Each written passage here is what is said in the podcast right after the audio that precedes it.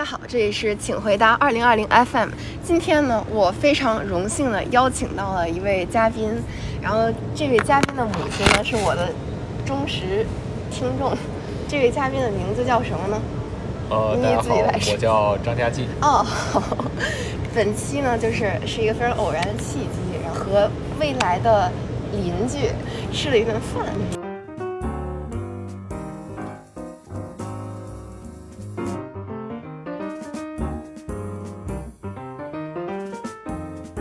这个问题集主要集中在青青少年的话，主要集中在就是可能分数比较低一些的学校，或者职高技校这些是比较集中的。呃，在这些学校里，孩子都可能不太成熟，然后都想装成熟，所以才会造成抽烟这种一种现象吧。嗯，没有怎么看过这这个现象的人来说，看这个抽烟的话，他会觉得很惊讶、很惊奇。怎么会有人在十七八岁、十五六岁的年纪就抽烟呢？这是一个很很不好、很很另类的现象。我肯定不会与这种人成为朋友，我也不会接近他们。其实我最初也是这种想法的，但是真正当就是见过很多这样的同学以后，你会发现他们的确很不好。他们他们百分之八十的是，呃，百分之百都有自己的问题。呃，但是这并不代表他是一个他是一个坏孩子。所以跟他们接触之后，你能更了解他们。的一些真实的处境，跟他们了解之后，其实抽烟只是他们一个外表，呃，抛抛开这个外表，我感觉他其实和和咱们没有区别，没有什么太大区别，就是只是一个现象。他抽他抽烟可能就像我打球一样，只是一个爱好，只是一个现象。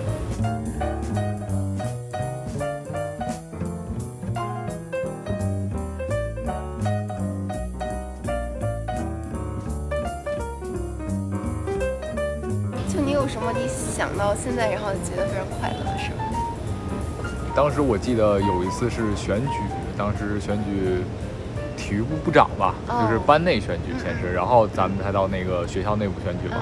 我初中这个状态嘛，其实也不是什么好学生嘛。其实按理说这种选举是轮不到轮不到我，我我的其实我自己意愿都不想上台的嘛。但是就是当时班主任，我记得是为了鼓励同学嘛，调动大家积极性，要求每个人必须上台。所以呢，我也找了我的爱好嘛，就是体育这方面可能有一些特长，上台演讲。演讲完了，我记得我认为啊，我认为我肯定不会不会最终竞选成功，选票呢可能也就是一两票。但是演讲完以后，班主任就是对我鼓励，包括班主任跟同学讲，然后同学的反应、同学的掌声，当时我感觉就是那一瞬间，可能现在突然想起来那一瞬间，可能记忆还是比较深刻的。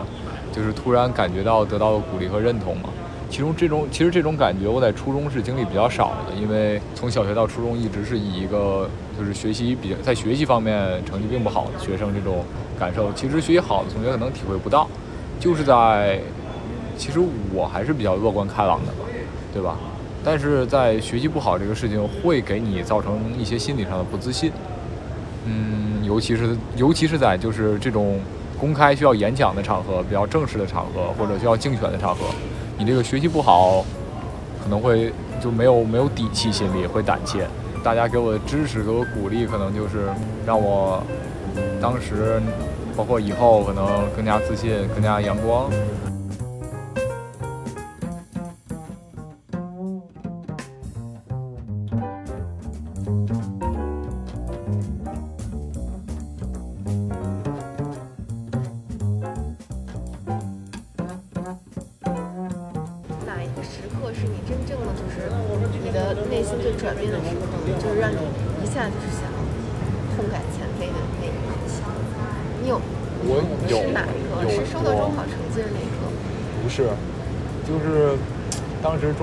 说白了，当时网课那么上过来嘛，其实这并不是一个很意外的打击哦，这应该是一个意料之中意料之中的打击哦，它一直是一个倒计时，我觉得哦，明白。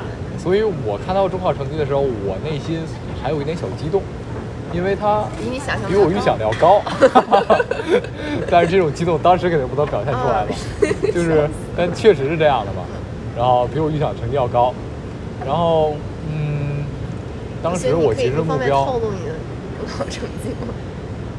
中考当时真的很低，考了四百三十四分，嗯嗯。就是已经低到不能再低的一个程度。但你给你自己的预想是多少分？我给自己的预想可能三百分，可能就是有高中上是我的预想。哦。但是高中大概当年咱们海淀区收一万三千人左右吧，但是我这个排名，我这个分数卡那个线是在一万三往上一丢丢。哦。所以我当时就是说我有高中上嘛，起码别太丢人嘛，对吧？嗯。你最后混的连个高中都没得上嘛，你就不太丢人了吗？当时其实我并没有想要好好学习，就是还没有没有去想，我只想着上一个高中不丢人，或者是当时是想找个国际学校，只要感觉就是说得过去就行。国际学校。感觉有点自暴自弃，也说不出来当时什么感受。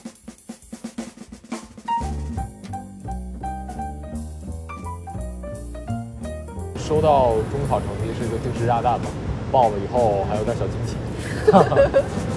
那报完了以后，就是家长跟我聊呗，说你怎么想的？这学期考这个分，你要干嘛？以后，当时他们给我，我爸爸、我大爷，包括我妈，就给我。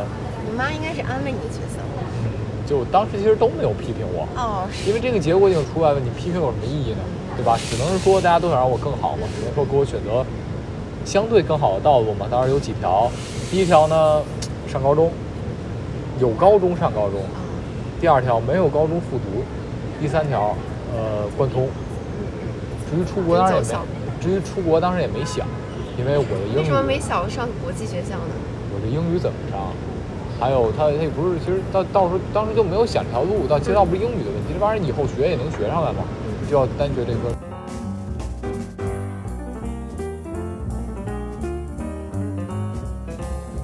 三条路想嘛，当时。当时那就这三条路，我们大家一致，家庭还有包括我都是想能上高中就上高中。可能他们想的话，是因为我爸当时一直跟我说过一句话，就是就是本科是一个就是基础学历很重要，要不然在社会上寸步难行。因为当时我中考分数出来很低嘛，呃，其实分数就是对未来期望也是不断提升的嘛。当时可能对我未来期望就是有一个本科文凭。就是起码基础门槛你达到嘛，对吧？这是最低最低的一个标准了。就是以这个为以这个为目的，说你能上高中上高中好好学三年，有一个这个呢就 OK 了。然后当时报完志愿以后，没有录上，就是滑档了，属于。你报你报哪个学校？具体哪个学校记不清了，当时也也找人在问，然后各种报学校，然后反正最后是滑档了。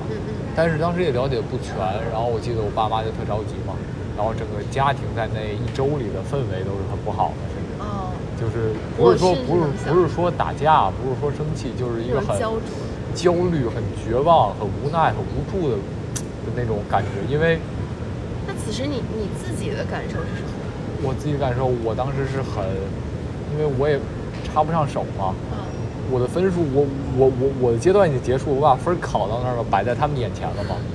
但是我那个我那个年纪，压力是在你爸妈那边，但其实你你自己呢？我我也有压力，我我有点可能有一些自责吧，可能有些难受吧。然后在家里也就是不会说那么放松，那么说话，可能更愿意关上门，自己一个人待在屋子里。在屋里干什么？在屋里看手机。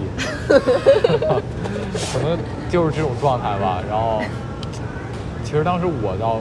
我在中考之前我是不焦虑的，我认为怎么着我爸妈也能给我安排一个高中上，我觉得我就是这种心态，我就说怎么着找个人我初中首付，我不是有高中找个人上不了吧？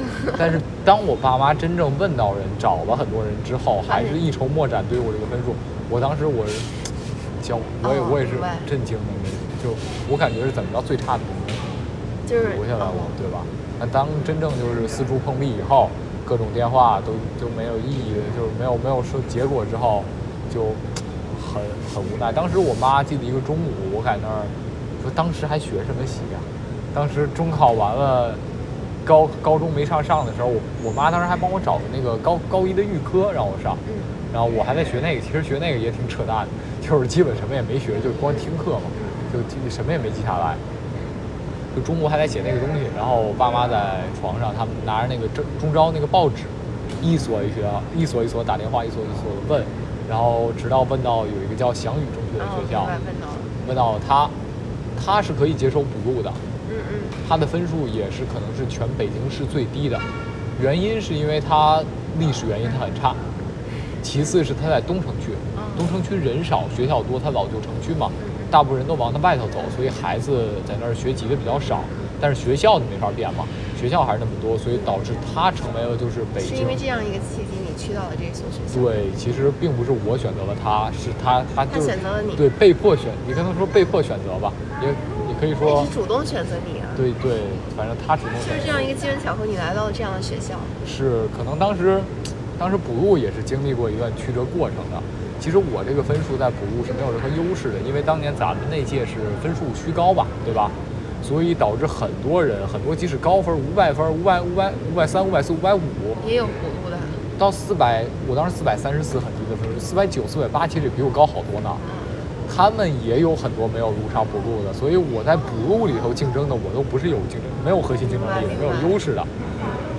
所以像他们那种没有被录上，是因为他眼高手低了，是吗？对他们像，其实也不是我。如果当时第一就是填报填报第一次填报志愿填报翔宇的话，也能被录进去的。只不过这种学校它很没有名气，说白了你不在，你如果家不在它旁边，你根本不会知道这个学校的存在，也没有任何宣传，就是你。可能都不会关注到这个学校，所以导致他第一次，我记得他录取的话是四百分，你如果第一志愿你可以报他，就一定能录上。但是导致这种补录补录报纸一发下来，就那几所学校嘛，范围缩小到很小了。它最低，它也是很很很受人瞩目的。所以就是当时补录，我他要补录的分数线，我记得是四百二，我是高一点儿，但没有高很多。当时补录前一天下午，我去了那个学校，看到那个学校。看到他那个分数，因为唯一一个是我高于他的分数线的分数，我感觉啊，有个学校上了高中，正经高中，就还说得过去吧。看学校，当然肯定照照我初中首尔附嘛，这差得很远，可能连一个主教学楼大小都没有，包括那就是很老旧的设施，但这些我都不关注了，有个地儿了嘛，对吧？就跟你流浪汉你找到了个地下室一样嘛，对吧？那你也就稍微有点安心了嘛。但是当时，当时就问能不能把补单给我，就是把我名字写上头。他不，他说不让写，为什么？因为有一个叫有一个补录单是我要去学校拿的，他那应该是个，他反正不让我往上写名，就是有个补录单应该先从学校拿，然后递到他那儿。他是按名次来的，他补名额有三十个名额，我记得。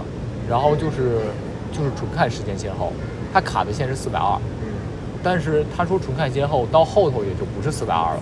到后头可能我记得我们补录最高也有五百多分的，五百五百三十多分的，到最后补录最后一名，因为他就是你越往后嘛，学校它也会卡嘛，它开始它因为它这个规则就是你先到你先来，所以前面十个名额它不敢，你到了你必须你分够四百二你就上，但是它一旦一旦有十个以后它就可以告诉你我已经招满了或者我已经剩几个名额了，所以当当天当天下午对当天下午我再去问的时候，就是门口已经。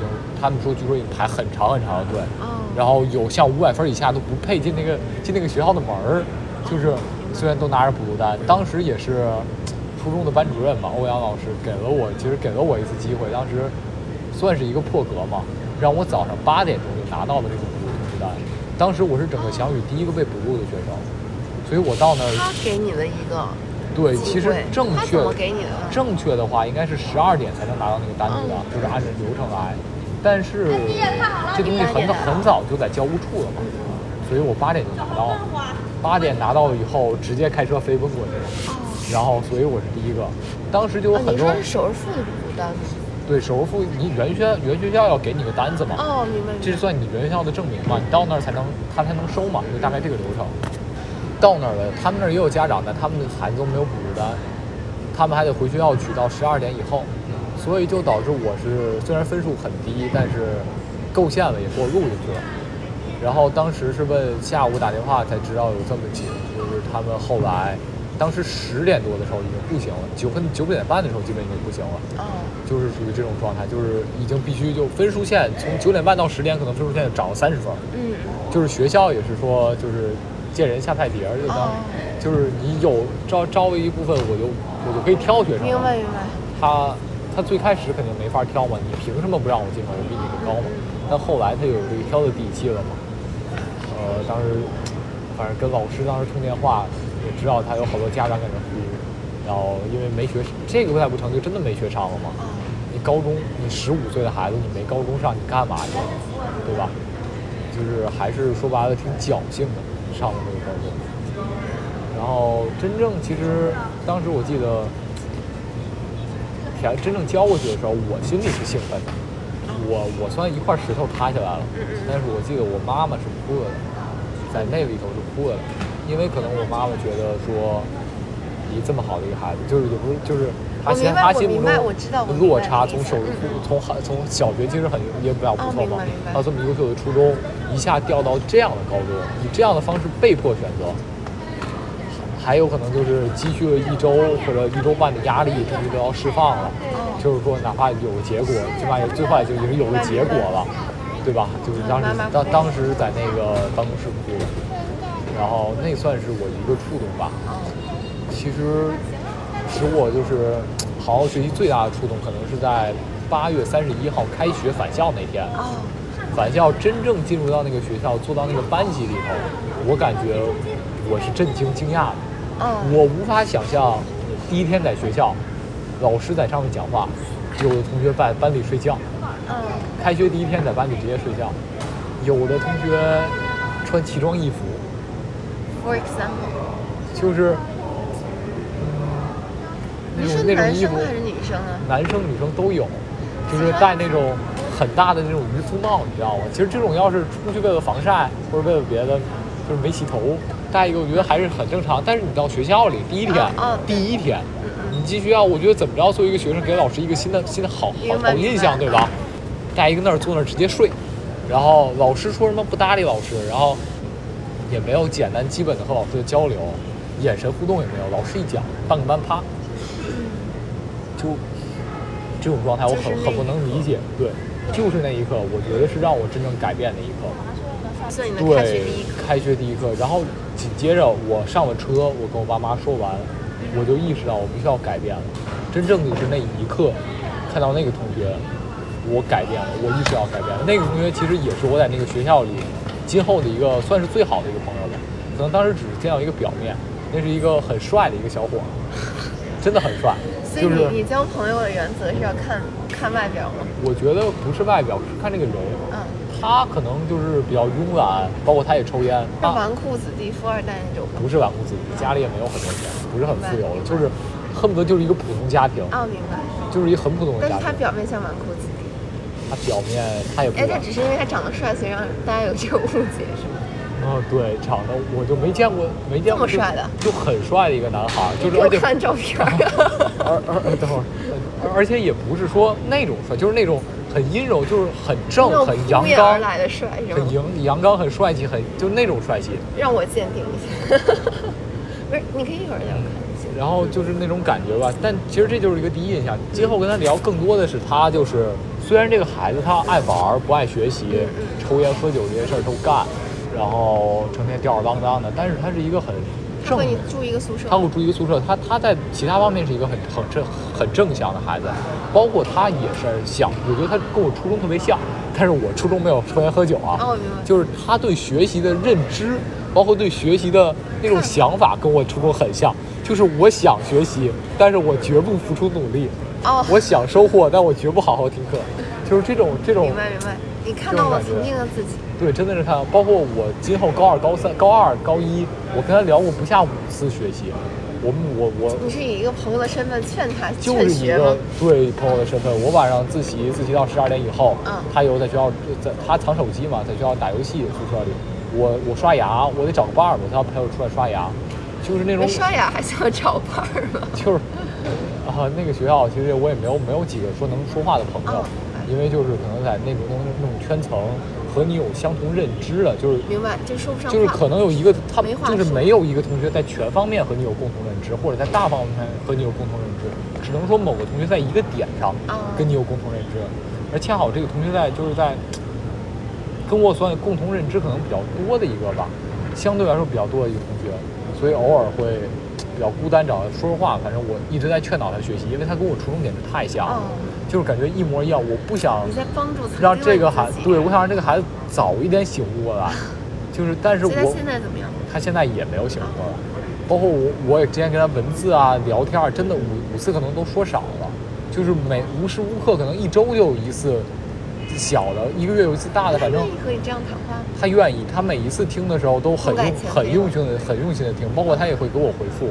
他说：“张佳琪，我要开始努力学习，你要监督我，然后你要怎么着？每次都是，然后王者荣耀上线了。最多一次坚持坚持过三天吧，可嗯能嗯，就是这种感觉。然后当时是看到他开学看到他，我意识到，就是也是我就那一瞬间看到他，还有看到更多大部分同学，当时意识到，然后整然后放学以后呢，我就感觉自己并不属于这里。对，并不很很很大的就是那种失落感，因为我认为高中再怎么差，你还老师差、学生差、分儿差，你我觉得有个差的限度吧，哦就是他他跌出打破他了你的底跌出我的认知了，就是我认为那都不能算是一个学校，所以我就感觉很很沮丧。那我怎么办呀？我觉得我要改变自己。当时在那个路上直接出来，因为放学的时候加老师微信了嘛，我直接给老师发微信，发了一长段文字，说我要好好学习，我要当班长。我希望你给我这个机会，然后我一定会在这三年里去努力改变自己。老师后来也给我这个机会了嘛。其实，在这种学校也没什么竞争嘛，对是可能就压根儿就除了我都没有学生跟老师发过这种信息。嗯嗯。呃，后来我也是成功当了这个班长嘛，然后就是接这个也是要试图去改变这个要班级的要求自己，对，打进班那一刻，我就感觉跟初中完全不一样了，尤其在高一，我觉得高一真的我做的很极致，学习、生活各方面都做到了，我觉得真的很极致，就是可能是一算一个低谷一个反弹吧。包括跟老师，当时整个就是，包括收到正方面反馈，简直是一个一个负一百和一个正一百这种感觉。就是初中所有的反馈都是孩子是个好孩子，不学习。到高中以后是孩子是个好孩子，让孩子歇歇别学了，这么学，哦就是包括是所有老师九科老师当时全部的正面反馈。哦，我妈妈都开家长会，我妈妈都震惊开心的了。不得了。对，就是我，包括我自己在那种环境促使我，就是想更加努力，就是包括同学的反馈，就是最开始可能同学说啊你是那个好学生吧，我就最开始可能就这种话就是感觉不会出现在我的身上，包括同学找我问题答疑这种不可能的事情，包括说我我来管纪律，我来安排就是各方面的活动，我来去上课提醒大家不要睡觉。当时可能哦因为我我当时那个班长做的可能非常的称职。对，就是做很多很多事情。当时也可能，嗯我觉得可能是因为，就是我们学校可能水平也比较低，这种这种班长可能在首尔府他做不到，因为孩子都心高气傲嘛。这些孩子可能层次也比较低，所以他会愿意听从愿意愿意听从我的安排。反正当时我也是感觉高一我也是挺强势的，感觉直接从初中那种改变了，真的变变了。变了一个人设，整个变了，就是很强势的一个，就是包括你上课你别跟我说话，你说话我就直接让你闭嘴，老师敢上我讲，我直接喊上课让你闭嘴，别说话，好好听课。你睡觉我就让那个同学给你叫起来，然后老师管不住纪律，我能来管。就当时我们地理老师是个很柔弱的女老师，应届毕业生，包括其他的各科老师，他们管不住纪律，我喊一句就能给管住。哦在高一是这样的，就是所以你建立了一个你的威慑力，你对，的然后威信。在那种情况下，就是我感觉整个学校吧，但不是当当时是整个班，然后就是以我为中心，哦，然后就那种积极正能量反馈可能是没有的吧，前所未有的，然后就突然就改就就改变了嘛，收到那么多正反馈，一直在很努力，然后直到这个到了高二以后，我换了个班级，哎，你为什么换班级？就是因为选科嘛。其实我们学校没有什么，就是因为很差，没有什么实验班、普通班了嘛，嗯大家都一样的技术水平，嗯。就是。换，因为选科 换了一个班级。因为选科换了一个班级。到了新班级呢，因为整个学校我们人也少，老师其实也就几个，嗯。呃，然后也是让我做班长，嗯嗯，然后但是到了这个班级，你可能心气儿就没那么足了嘛。但是同学还是就感觉，我也不知道，就我怎么建立了一个那种的人设，你知道，我感觉也很奇怪，就是我也不算那种长得很很彪悍的吧，就是很凶悍，也不是那种特别高，也不是那种特别横的，嗯嗯，但是就是我说大家话，很怕你。对大家很怕我，就真的是那那种感觉，就是嗯嗯。当时当时我当那个班，原来那个班长直接他不干了，让给我了，直接。哦，这种状态啊。然后，反正到那个班也是，就就是会是那种流传了很多关于你的传说，比如说你曾经怎么怎么样，什么半夜三更去打架这种的，会有吗？那倒没有，就是嗯。他们一直说我就是，可能我当时的学习状态嘛，高一的学习状态可能是在算在好学校里头，我自己感觉都算比较，就是可能不能说学习成果吧，不能说学习成绩，学习状态但是学习态度、嗯学习时间上绝对在好学校里都算排排到前面的，所以放到在那个学校已经是一个另类。嗯嗯然后还有就是我原有的那些东西，那些属性，无论是篮球啊还是游戏啊，在他们那个就是因为那是属于他们的世界嘛，在他们的世界里，我也有一定的你也有一席之位。对，但可能我不玩了嘛，我也不会嗯玩那些，但是就是他们可能不知道为什么也知道，反正就是觉得我很优秀，觉得我是他们的榜样，然后都非常尊敬我，然后然后到了高二换了班也是这样，直到到高二高二，我觉得到高二下我又有个转变，高二上结束以后，我转变我到我从和他们在一个层次，我想带领他们一起进步，到我看看不上他们。哦，我理解这样。其实最早我也也看不上他们，但是真正看不上他们，觉得就在高二高二下学期开始，就是因为而且我自己会很焦虑，就是最开始我的学习效率是很高的，因为我跟他们处在同一个阶层，大家知识是一样的，老师授课我全力吸收，包括新课这些课我吸收完过了，他们慢慢的他们没学们不是一个阶层。慢慢的，我们不是一个阶层了，我会超他们很多很多，在全课上超他们很多很多。所以老师再讲课的话，我会觉得我吸收不到东西。啊，我理解。嗯倒不是他们会，就是老师肯定是顾百分之八十人讲课的嘛对。我会觉得，因为他拖慢了我的进度，或者说我怎么会跟这种智障在一个班里？啊，就是，但其实这种都是错的，因为我当时是以这个分数进来的，所以因为你变好，但他们还在原地踏步，对。然后就是所以你会觉得很不舒服。很不舒服，包括你会，但是那个时刻，你就觉得，你你就是在高一所建立那样的光环，突然觉得没有意义了，因为你没有办法再再掌握更多的东西了。对，其实我觉得没有意义，可能到高二上就没有意义了，因为高一上高高一整个一学期，我是拿他在，就要求我作为这样一个身份，我是要带领大家好好学习的，我一定要考班里第一，我一定要在全方面都比他们优秀，我才能让他们就是，就就是这个学校没有一个和你这样的人，没有，没没有一个，因为他的分数决定的。明白，大家都，对。哦，这个是小的，就是就是，呃，到高高二上，对，其实我觉得就是没你就你就没有那种就是优越感了吧，就可能就因为你觉得我觉得这这不是你的标准，对啊，这这个就是因为我看我旁边同学，我感觉衡量他们谁到这儿可能都是第一，哦，谁到这儿可能可能有的人只不过是不愿意说话，不愿意站到那个位置上，但是我觉得他们凭着他们能力到这儿都能跟我做到一样的事情，甚至肯定比我更好。嗯嗯，所以我感觉没有任何意义和价值在做这些东西。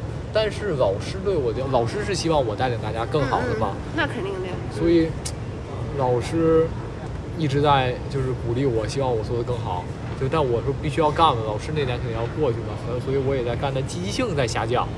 然后我总觉得这些事情没有意义，耽误到我了。哦，包括然后后来我就甚至我不想干了，但是不想干，它有有那个优干，我哦我也想要那个优干，我觉得我拿优干是一个很很光荣的事情，因为它这个东西是可以放在，就是因为区优干是优干嘛，它是可以放在一个一个层次上考量的东西嘛，我觉得拿上去很有面儿。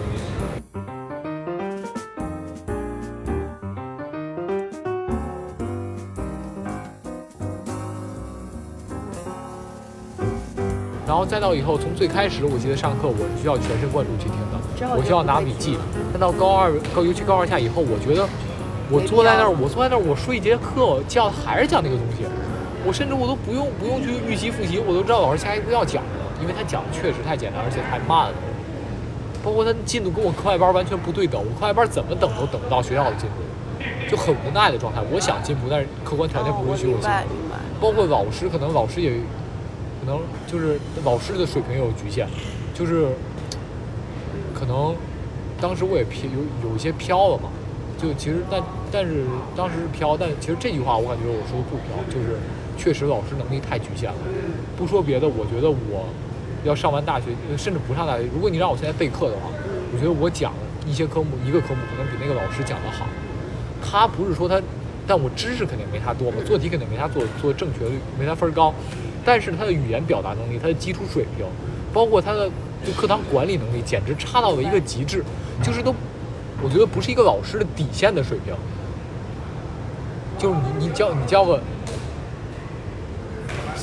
怎么形容？你叫个你叫个去搞卫生的来管班，没准都比他管得好。哦，他的语言表达已经已经差到一定程度了，甚至讲不明白课。所以我觉得我看看资料书都比他讲课有用。我是在这样的一个环境下学习的，所以导致我就是想努力，但是没有平台，只能靠课外的那个。我课外班已经堆到四个一对一、五个一对一了，就是只靠课外班能给我拉了。在这块耗时间了。对，然后我自己在学校里也会很很自满，就是这种自满，就是我我一直。包括有，所以你觉得这样自满会导致你没有就没有办法再继续进步了？对，其实我觉得觉得更像一只井底之蛙。你没有哦，明白？你没有办法再突破自己。对，就是那个学校会有上限的。所以你转换那个赛道，我认为是很明确的。对，但是为什么为什么我就是没有更早的转变这个赛道呢？其实还是比较保守的。当时是在想，就是因为我从光脚嘛到穿上了一个草鞋，我怕转变了赛道连草鞋都没有。因为就是，你是在怕自己的，觉得自己学的很好，只是一个幻想是吗？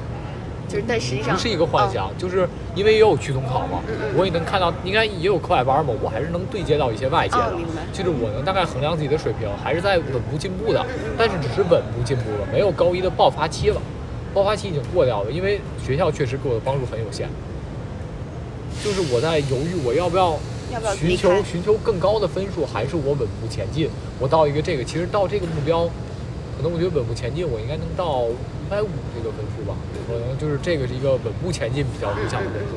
但这个分数照我开学，甚至照我初三的目标，可能是我不敢想象的目标。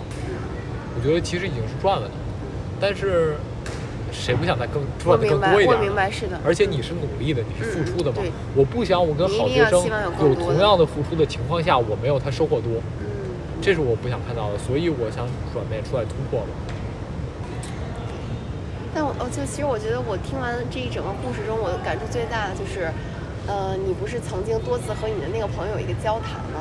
但是他从来没有醒悟过。就这是否给你传达了一个讯息？就是说，一个人想要真正去觉醒，就是永远只能是他通过他自己内在的力量。对，我觉得是不可能通过别人的一些哲学，哲学不也说吗？是内因决定了。反正我我也没没没。结构决定性质这样子是吧？我也是听，我也没学政治这些东西，但我就知道那个是内因，内因起决定性因素嘛。我初中也是有很多老师、家长，包括同学，也有很好的同学，他劝导我要好好学习，可能没有是说像我劝导他一样，成天在就是一周劝导一次，有时候跟他晚上甚至聊半个小时、聊一个小时都有，因为在宿舍里面，大家一块聊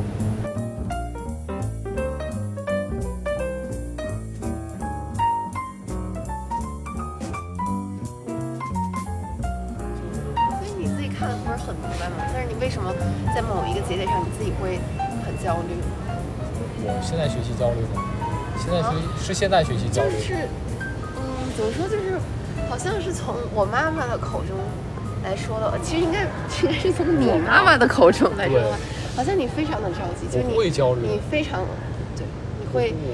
当然，你首先是你非常努力的学习，但是你有时候会就是因为感觉上就是你会非常。因为我觉得我比我原来的同学要努力，真的，我觉得比他努力。但是可能我的结果没有他好，可能他并没有是像我就是全身心的。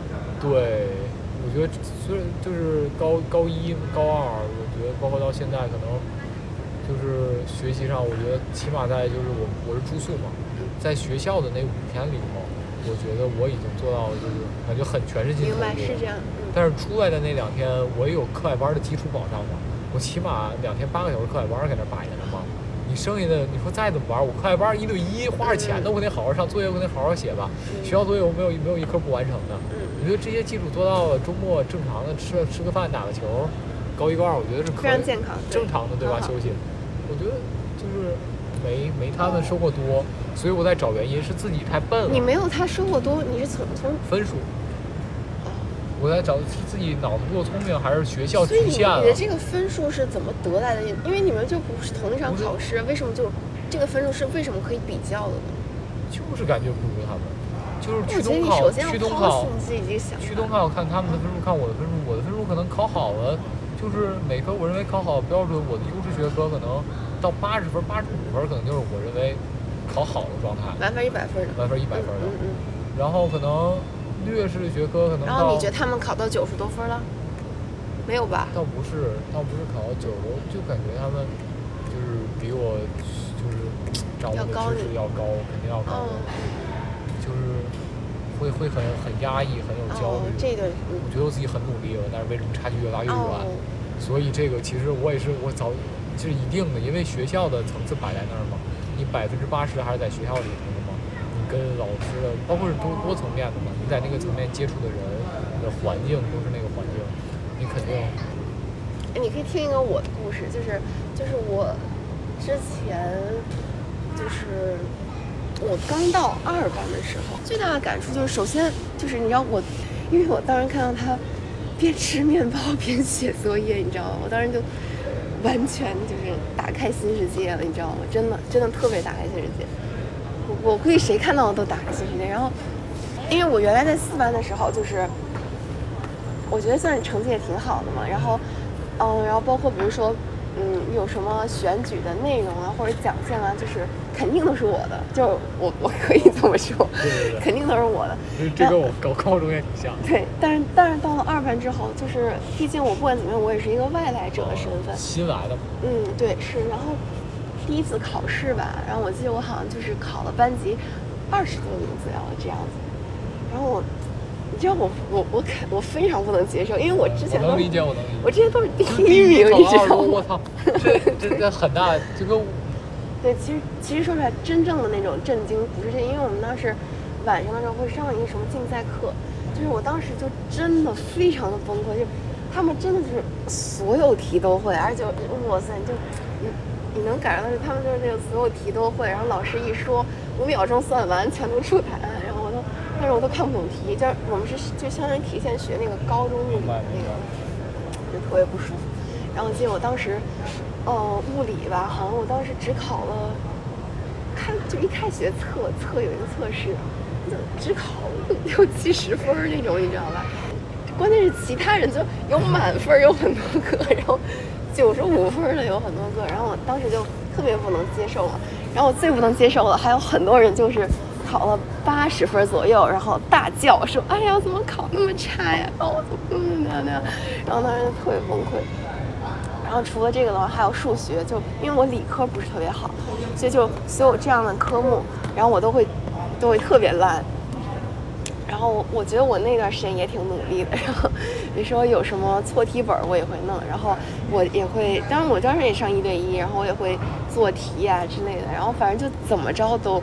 特别烂，就是我是指就是大概是七十分八十分左右那种水平的。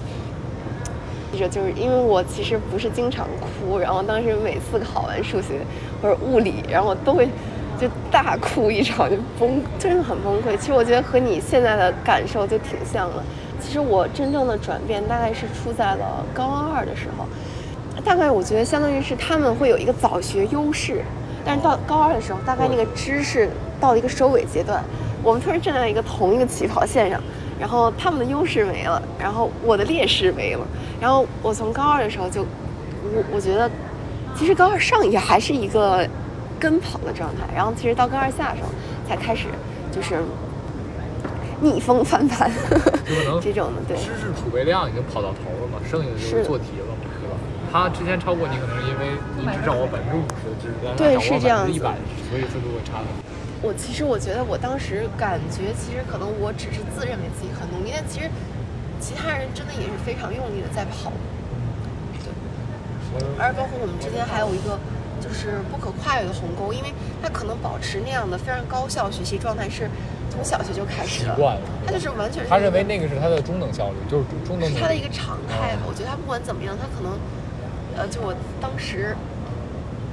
就是物理有一次考特别烂，是就是十一期间吧，上一个十一，然后我出去和我们家泡温泉了嘛，然后玩了玩了七天，然后当时回来有个考试，然后考爆烂，然后然后当时我们物物理老师就说：“哎呀，第二次怎么考物理怎么考六十分啊？”然后 然后呢，我就问他说：“啊，我说我也不知道啊。”然后然后他他跟我说：“你知道人家。”然后每天都微信找我问问题，就你能想象，他们其实就是每天都在学习，就无论他是假期或者怎么样的，当时就，对，就很震惊。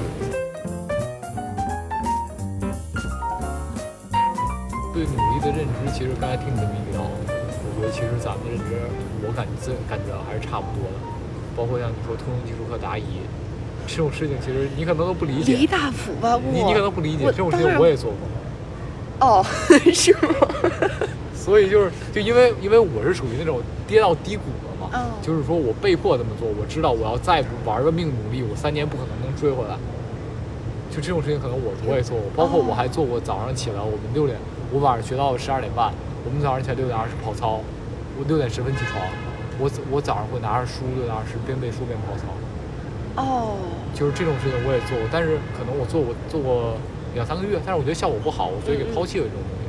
我更愿意就是晚上可能睡到十二点半，我跑操，我有时候说上厕所我不跑，我回去再睡会儿。嗯我到把到早自习又去学，我觉得那么效率更高。但其实这种方法我都尝试过，就这种努力也做出来过，但觉得结果不好，所以我给抛弃了。所以我觉得，所以你现在觉得自己山穷水尽了是吗？你有这种？我觉得在在在我转校之前，我是这种感觉，就是。那现在你觉得自己还？现在我觉得我我就是我可能。不用付出比之前更多的努力，甚至少努力，我能拿到更好的结果。因为我觉得确实是原来那个学校在高二那一年完全限制住了，就是包括包括如果把你你想想把你放到最差的普通班里头，你会很无奈吧？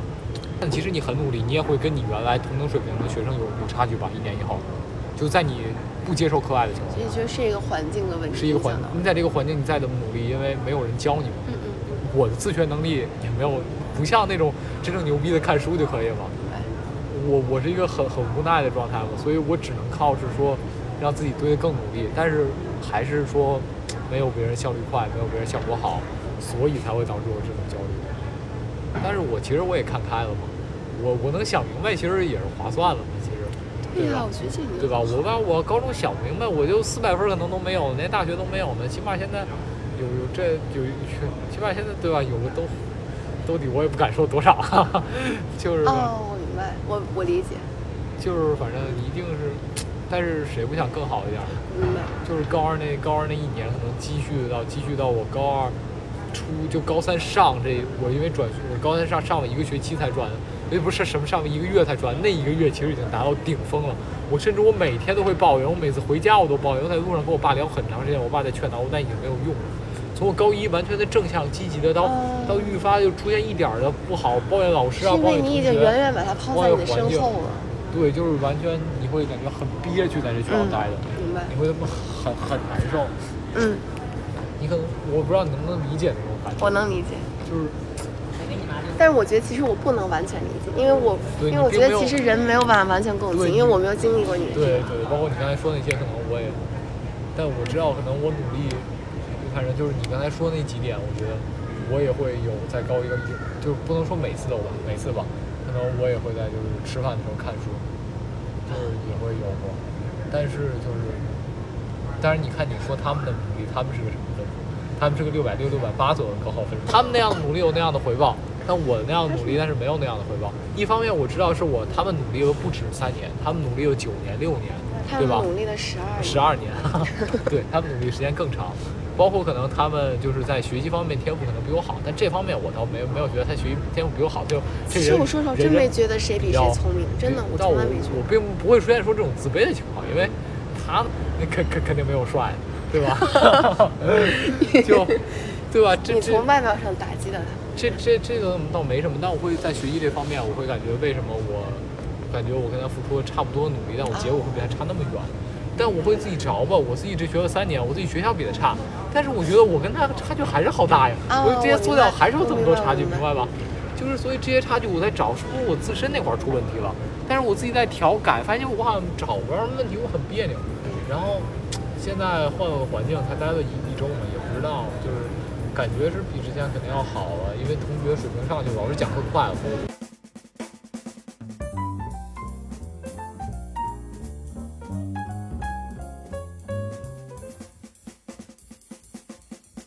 初中三年我是很后悔，但是高中我其实到现在为止是觉得挺好，就是追求一个不后其实也也不用一个也不用一个很好的文凭吧，大学文凭也不决定什么，对吧？我要想知道，我以后机会，我当时愿意的话，包括我能考上的话，我就是这些其实以后都会去弥补。但是我觉得我的优势并不在学习，明白，你的优势在其他的除学习以外的很多地方。对我感觉我的优势在那方面更多一些。我觉得你肯定没有问题。我觉得你你都已经，我觉得就是有志者事竟成。